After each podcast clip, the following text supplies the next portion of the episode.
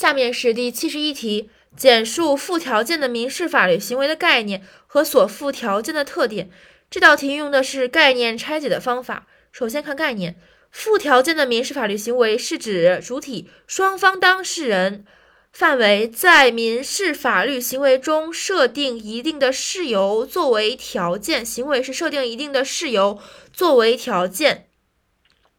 然后它的内容概括以条件的成就与否、条件的是否发生作为决定民事法律行为效力、产生、解除的根据的民事法律行为。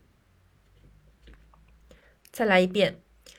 附条件的民事法律行为是指主体、双方当事人行为在民事法律行为中设定一定的事由作为条件，内容以条件的成就与否作为决定民事法律行为效力、产生或解除根据的民事法律行为。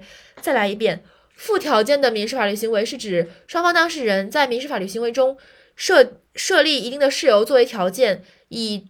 该条件的成就与否，作为民事法律行为效力的产生或解除根据的民事法律行为，定性是民事法律行为。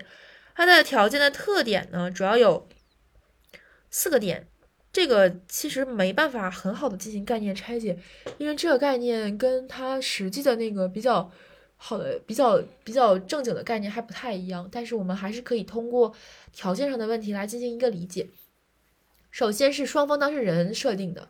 所以是非法定性，有一定的议定性，然后是一定的事由，这个事由呢一定是未来的，所以是未来性，成就与否说明是不确定的，所以是或然性，最后再加一个合法性。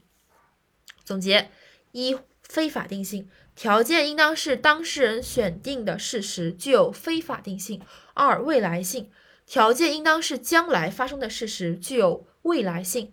三、或然性条件应当是将来可能发生也可能不发生的事实，具有或然性。四、条件是合法的事实。